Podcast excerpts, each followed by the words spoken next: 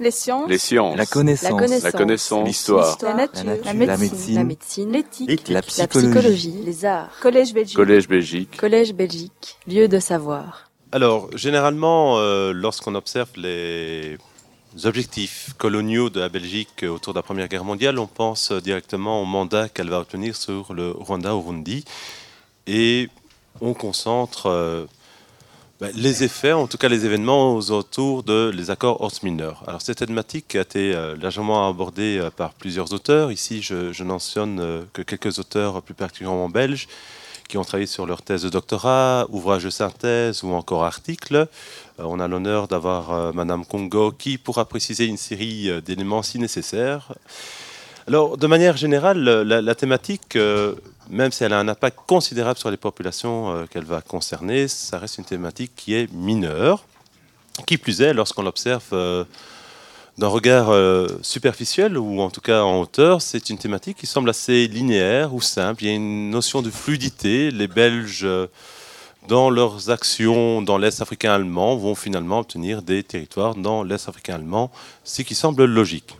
Alors l'angle d'approche que je vais essayer d'utiliser est un tout petit plus différent dans le sens euh, premier de, de s'intéresser euh, au-delà des accords Miller à ce qu'étaient les revendications coloniales de la Belgique et pourquoi aurait-elle eu des revendications coloniales et sous ce biais euh, de m'intéresser particulièrement à l'administration du ministère des colonies qui est à la fois héritier de l'État indépendant du Congo et par ailleurs pour lequel il existe une grande mixité avec le personnel des affaires étrangères. Euh, je pense que euh, Vincent Delcor et... euh, J'ai oublié son nom, prénom, j'espère qu'il va m'expliquer. Hein? Oui, Michael Loraes en a déjà expliqué, donc je pourrais faire l'économie de certaines explications. Donc les archives utilisées sont abondantes et nombreuses, notamment, elles n'ont pas encore été déménagées aux AGR, ce sont les archives diplomatiques et africaines, et également aux AGR, on a une série de papiers de- d'acteurs de, premier plan, que ce soit Octave Loers, Pierre Hors ou Jules Rankin. Alors, il faut revenir tout d'abord peut-être à ce qu'est la situation coloniale de la Belgique en 1914. Donc en 1908, effectivement, euh, la Belgique devient une puissance coloniale. De là, deux éléments importants, c'est qu'elle est l'héritière de l'État indépendant du Congo, c'est-à-dire de son passif euh, politique, économique et euh, polémique. Et le Congo belge, à l'instar de la Belgique, mais c'était déjà présent lors de l'acte général de Berlin de 1885, est conçu comme un vaste État neutre au cœur de l'Afrique et qui doit servir également d'État tampon. Alors très rapidement, la Belgique euh, va être confrontée à des, bah, problèmes euh, de frontières et donc de diplomatie. Et notamment, c'est la contestation du 30e méridien qui, en 1885, a été euh, purement hypothétique, c'est-à-dire euh, sans relevé sur le terrain. Euh, Jacques Villequet a déjà long, travaillé de manière euh, importante et approfondie ces questions dans, son livre Le Congo belge et la Welt politique. Et on se rend compte notamment que lors de cet accord sur la frontière Ruzizi-Kivu, il y a effectivement une coalition, en tout cas un accord de- d'aller dans la même direction de l'Angleterre et de l'Allemagne, en défaveur d'une part de la Belgique, mais aussi de la France. Du côté euh, de la polémique, c'est-à-dire euh, des, euh, la campagne de la Congo Reform Association de, Morel, euh, les Belges sont extrêmement pointilleux puisqu'effectivement cette campagne ne s'éteint pas avec la naissance du Congo belge et justement en Allemagne est créée aussi en 1910 la Congo Liga. Ce qui va donner lieu dans les années d'avant-guerre à des supputations de velléité impérialiste de la part de l'Allemagne, poussée dans le dos par euh, l'Angleterre. Donc ce sont les travaux de Villequet. Et donc effectivement, si on observe, euh, il y a bien des déclarations de non-intérêt de, de Sir Edward Grey ou des propositions, mais très isolées de von Kieler-Wachter. De manière générale, les propositions d'un partage du Congo belge appartiennent plus alors du fantasme qu'à celui de la réalité. Mais du côté belge, et euh, Inventage avait bien illustré dans sa synthèse, ce sera une thématique euh, principale de la politique coloniale belge, les velléités du partage ou de l'annexion des parties des Congo belges par les puissances euh, qui bordent la colonie. Alors, Dernier élément d'importance avant le début des hostilités, c'est en 1913, finalement, l'Angleterre reconnaît l'annexion de l'État indépendant du Congo par la Belgique et par la même, Morel met fin à la campagne contre l'administration congolaise et donc dissout la fameuse Congo Reform Association. Alors, contrairement euh, au théâtre des opérations en Belgique, celui en Afrique va se relever de manière très différente pour la colonie. Si effectivement on essaye de maintenir, et ce maintien, Guy Tech l'a bien exprimé, c'est un maintien assez relatif, puisque ce qu'on permet aux Français et aux Anglais, on ne va pas le permettre aux Allemands, il y a bien une optique préalable du maintien de la neutralité de la colonie, qui va évidemment être violée par les actions des Allemands le long du Tanganyika. C'est qui initie euh, des opérations militaires qui sont là parfois à l'inverse de ce qu'on connaît sur euh, le front euh, européen. Il y a tout d'abord un soutien euh, à la France et à l'Angleterre. Il y a de même parce que le ministre Jules Ranquin est un peu en va en guerre à l'époque des propositions d'une campagne directement dans l'Est africain allemand qui se réalise effectivement en 1916 avec cette victoire où Delpierre l'a bien illustré, une victoire très symbolique et très largement exploitée par la prise de Tabora. Cette première campagne va renaître en 1917 avec de nouveau des opérations fructueuses. Cependant, euh, même si en Belgique on présente euh, ces campagnes comme étant d'une grande importance, avec un engagement massif de nos forces coloniales, ce qui est exact, euh, il, y a, il reste une différence importante de moyens entre la Belgique et l'Angleterre, ce qui va marquer évidemment la suite des négociations. Alors avant d'entrer euh, dans le cœur euh, de ces négociations, il faut bien mettre en avant que, au-delà euh, de ce que Vincent Delcor a pu présenter sur les membres de l'exécutif, ici on a une importance primordiale de deux fonctionnaires, Pierre Horst et Octave Loire. Je ne vais pas reprendre leur biographie complète, mais ces deux profils sont excessivement complémentaires. D'un côté, nous avons Pierre Horst qui est particulièrement brillant comme diplomate, qui va être directeur du service politique des colonies. Donc c'est bien lui qui va devoir s'occuper du programme des revendications coloniales. Puis en 1917, il devient secrétaire général des affaires étrangères et il va être remplacé par Loers. Loers, lui, est afféodé. C'est un fonctionnaire qui est particulièrement zélé, qui porte au nu généralement ses supérieurs hiérarchiques, que ce soit Jules Ranquin ou Pierre Horst. Et donc, entre Octave Loers et Pierre Horst, vous avez une communauté de vues qui est parfaite et surtout un duo qui est profondément complémentaire. Qui plus est, et ça c'est un élément euh, qui est d'importance, tous deux ont déjà servi comme fonctionnaires durant l'État indépendant du Congo, que ce soit pour Pierre Horst au sein du gouvernement central ou Octave Loers dans la magistrature au Congo. Ce qui veut dire que sur le plan coloniale, la Belgique a en fait un dossier bien ficelé et qui va s'amorcer dès le début des hostilités.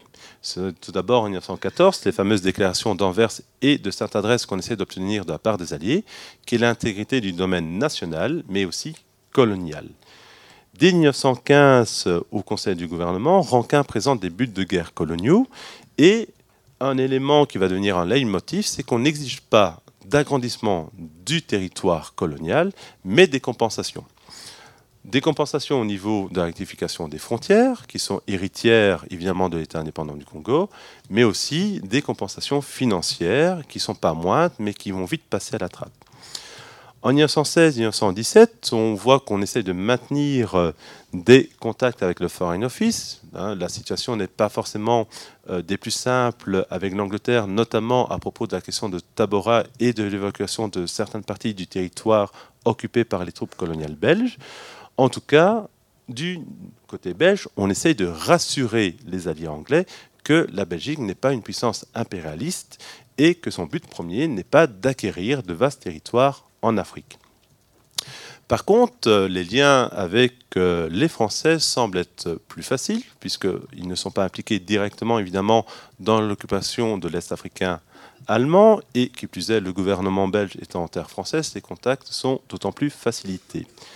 Et donc, très rapidement, euh, émerge au sein de les deux administrations coloniales une volonté de se réunir notamment sur la question des actes de Berlin et de Bruxelles.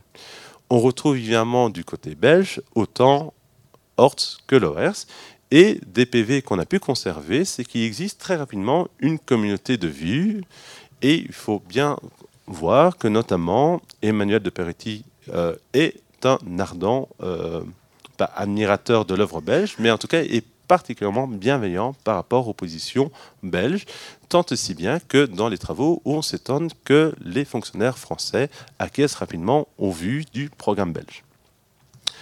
Pour bien s'assurer euh, que le dossier colonial soit bien solide, euh, l'administration des colonies via les affaires étrangères, et merci à Emmanuel de Bruyne de m'avoir renseigné comment on peut envoyer de documents aussi volumineux en Belgique occupée et comment on arrive à les ramener avec des notes tout aussi volumineuses, on envoie un questionnaire aux personnalités coloniales qui sont restées principalement en Belgique occupée.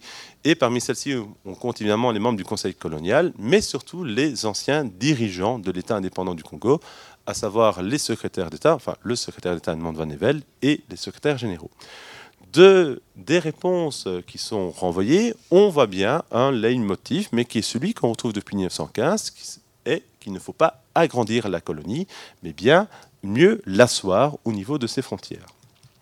Ce programme est finalement non pas euh, finalisé en 1018, mais bien en 1918, et c'est bien Jules Ranquin qui met la dernière main au programme. Alors, vous l'avez compris de ce que je viens d'énoncer, euh, le premier point qui semble important euh, au niveau des revendications coloniales, c'est euh, la compensation territoriale. Alors, cette compensation territoriale euh, ben, est déduite par deux remarques préalables. Tout d'abord, il y a eu durant tout au long de la guerre une susceptibilité par rapport aux critiques qui ont été formulées contre l'État indépendant du Congo. Et ici, on pense notamment à l'œuvre des de Morel, qui passant du Congo au pacifisme, plaidait pour l'internalisation des colonies, éveillant par la même plus que la susceptibilité des Belges, mais surtout la colère des Belges, euh, les conduisant parfois dans des comportements irrationnels. Ainsi, à propos d'un roman de gare qui se passe durant l'État indépendant du Congo, on essaie de faire pression sur le Foreign Office pour interdire ce roman de gare, constatant qu'une société qui vend euh, des conférences toutes faites et qu'il y en a une sur l'État indépendant du Congo, on va absolument racheter tout le stock de la société, mais en même temps, on constate que cette conférence n'a plus été vendue pendant 10 ans, mais ce n'est pas grave, on va demander et on va racheter au prix coûtant tout le stock. Cependant, ce qui est sûr, s'il ne faut pas toucher au domaine colonial belge, qui, sous la plume des fonctionnaires est parlé même de terre sacrée de la patrie. Euh, par contre, pour l'Allemagne, il en va évidemment différemment, c'est que l'Allemagne doit perdre ses colonies. Et donc, euh, le leitmotiv, c'est la rectification, ici, de la frontière du Bas-Congo. Alors, je m'explique. Effectivement, si vous regardez le, Congo de profil, c'est un fin nez et un très grand visage. Et donc, c'est la situation de 1884 qui avait été fixée par rapport au lit du fleuve de 1884, mais le Congo étant un fleuve capricieux, ben, ce bief navigable s'était déplacé du côté portugais. Tant et bien que les bateaux devaient emprunter la bande portugaise et que le port de Matadi ne pouvait accueillir que trois bateaux à la fois. Particulièrement compliqué lorsqu'on sait que c'est la principale porte d'entrée du Congo. Déjà avec la France, la Belgique avait discuté d'essayer de se partager euh, l'enclave de Caminda, qui est donc une enclave portugaise au nord du Congo, mais elle n'avait pas abouti. L'idée principale alors va être l'idée d'un échange de territoire avec le Portugal. On pense d'abord à la région du Congo, qui a été euh, une région enlevée, euh, on peut le dire, par Léopold II aux Portugais, ou une partie de l'Est africain allemand.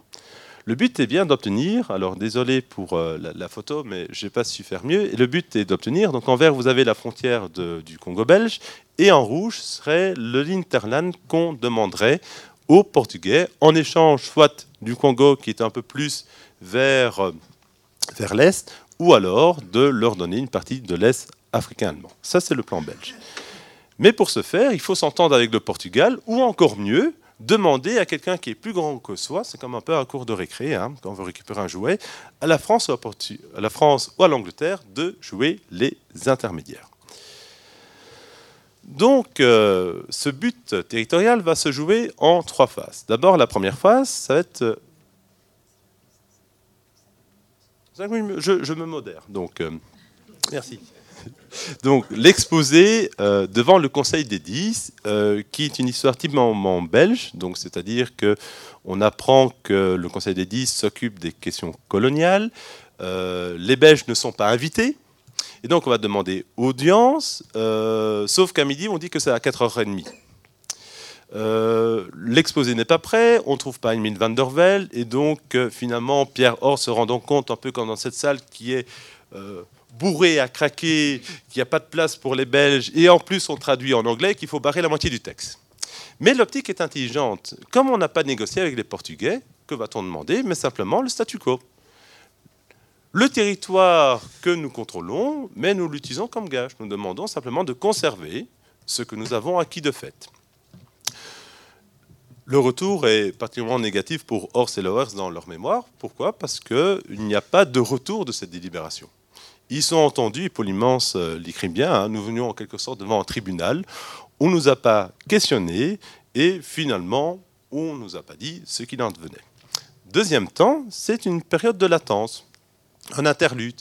Si pendant la guerre, on s'entendait avec les Français pour savoir ce qu'on allait faire de l'acte de Berlin, eh bien ici, ce sont les Français et les Anglais qui négocient à deux. Ce n'est pas que les Français ne veulent pas des Belges, mais c'est plutôt les Anglais. Ceci dit, euh, du côté belge, on essaie de rechercher une situation, plutôt une solution avec le Portugal, mais la situation portugaise étant particulièrement compliquée depuis l'assassinat du président en 1918 et la débâcle aux élections du citonisme, on n'avance pas. En tout cas, on ne préfère pas avancer. On attend que l'Angleterre nous tire les marrons du, euh, pardon, feu. Finalement, euh, les Anglais veulent nous interroger sur euh, nos attitudes ou nos attentes, et vous avez une première rencontre en Horst Milner le 20 mars, qui va donner les lignes de ce qui suit. C'est-à-dire, OK pour la cession du Rwanda du Rondi, mais de laisser une bande de terre pour la construction du chemin de fer du Cap au Caire. La deuxième phase est provoquée par une petite crise. Un article dans le journal Le Temps qui euh, signale que l'Allemagne abandonne ses colonies aux cinq grandes puissances. Réaction immédiate de Polymance devant le Conseil des quatre le 9 mai. Et finalement, les quatre se disent tout à fait incompétents pour pouvoir trancher la question. Et Lloyd George, donc, invite Milner à discuter avec Hortz. Au départ, ça devait être avec Paul Immense, euh, qui est débordé. Immense propose Lovers, Milner refuse. On propose Van de Neuvelle. C'est Hortz qui refuse que ça Van de Neuvelle. Et donc, finalement, ça va être Hortz qui va prendre les débats. Alors, la première rencontre est assez tendue, puisque les Anglais nous prient d'évacuer le terrain. On télégraphie directement au gouverneur général de prendre les mesures, y compris militaires, pour garder le territoire. Mais heureusement, nous n'en venons pas aux mains et des principes sont rapidement dessinés. À savoir la cession de l'Urundi du Rwanda, mais celui-ci est amputé. Donc ça va être le, plan de figure, euh, la ligne bleue euh, ici présente, la ligne verte sera de 1924.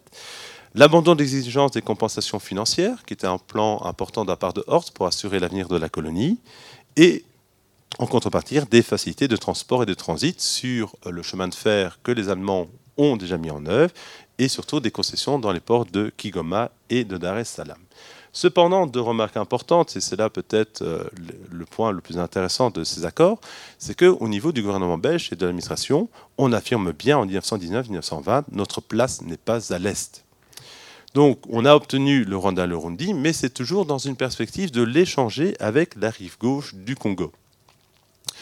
Des tentatives vont être faites auprès du gouvernement portugais, mais celles-ci vont échouer, d'une part parce que la situation politique du Portugal n'est toujours pas stabilisée, et que d'autre part, même si les délégués portugais sont beaucoup plus ouverts à Paris, à Lisbonne, en tout cas, on ne veut pas entendre, et surtout au niveau de l'opinion publique, une départition, ou en tout cas une cession du territoire colonial portugais. Et donc, il y a une fin de non-recevoir en septembre 1920. Sur le Rwanda, on pourrait beaucoup en parler. Beaucoup ont déjà écrit. Ce qu'il faut noter, c'est que dans le tout et son contraire, eh bien, le tout et son contraire se marque sur euh, le fait qu'on ne voulait pas du Rwanda Lundi, finalement on le garde. Et même chose sur le Rwanda.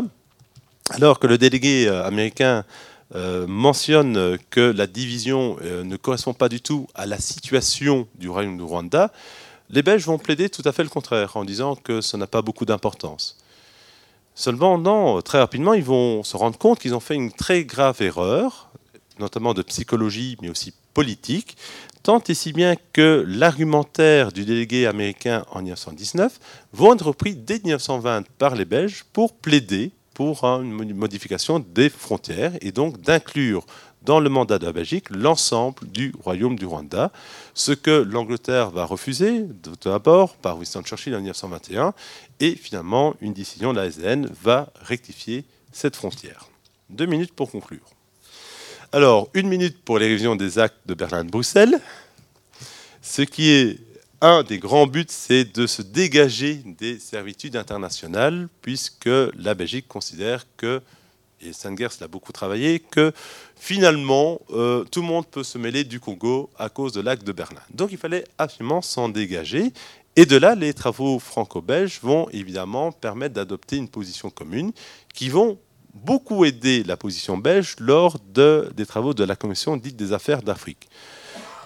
Là-dedans, ce n'est plus Horst qui va jouer un rôle premier, mais bien Octave Loers. Pourquoi? Parce que si on examine le traité de Saint-Germain-en-Laye, on constate que pour euh, Paul Immense, le programme est réalisé dans les grandes lignes.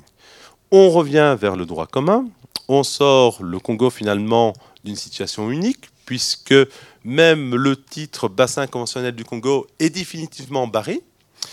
On arrive à unifier le régime des voies fluviales et surtout on arrive à reprendre le contrôle des cours d'eau intérieurs. L'égalité commerciale est toujours de mise, mais cette fois-ci, on peut évidemment dépasser les 10% et donc établir ses propres règles et ses propres droits de douane. En somme, on sort des épines que les accords diplomatiques avaient permis pour l'érection de l'État indépendant du Congo. Alors, une conclusion en 30 secondes? Parfait. Voilà, je, vous laisse lire euh, la métaphore. Alors, je ne sais pas si euh, Lovers l'a fait exprès lorsqu'il décrit euh, où siégeait le, ministère des colonies du Havre. J'ai mis quelques mots en gras parce qu'ils reflètent un peu la mentalité de ce ministère. Extrémité, contrebas, petite villa, étroite, mais regard va au loin, provoquer l'imagination et inspirer les cerveaux ardents. En effet, lorsqu'on observe euh, ce ministère euh, avec ses peu fonctionnaires qui sont issus principalement de l'État indépendant du Congo, ils ont une mentalité qui a été imprégnée d'une manière ou d'une autre sur une plus grande Belgique, voulue par Léopold II. Ils ont une forte conviction coloniale, même s'ils ont été adversaires de la politique léopoldienne pendant un temps. Ils ont donc des positions qui se veulent extrêmement pragmatiques pour assurer l'avenir de la colonie, mais quitte à être tout à fait contradictoires on ne veut pas être à l'est, on se retrouve finalement à l'est. On accepte une partie du Rwanda et puis on constate qu'on s'est trompé, qu'il fallait l'ensemble du Rwanda. Mais finalement, là où on réalise le plus grand travail, c'est sur l'abolition de l'acte de Berlin. Le but est donc de 1915 à 1920 assurer le succès et l'avenir de la Constitution belge, qui est devenue non seulement une des pages de gloire en termes héroïques sur le plan militaire, en tout cas au niveau de la propagande, mais surtout est devenue une œuvre nationale, et c'est telle qu'elle que dorénavant on veut la montrer au monde. Les sciences. Les sciences. La connaissance. La connaissance. L'histoire. La, nature. La, médecine. L'éthique. La, psychologie. Les arts. Collège Belgique. Collège Belgique. Collège Belgique. Lieu de savoir.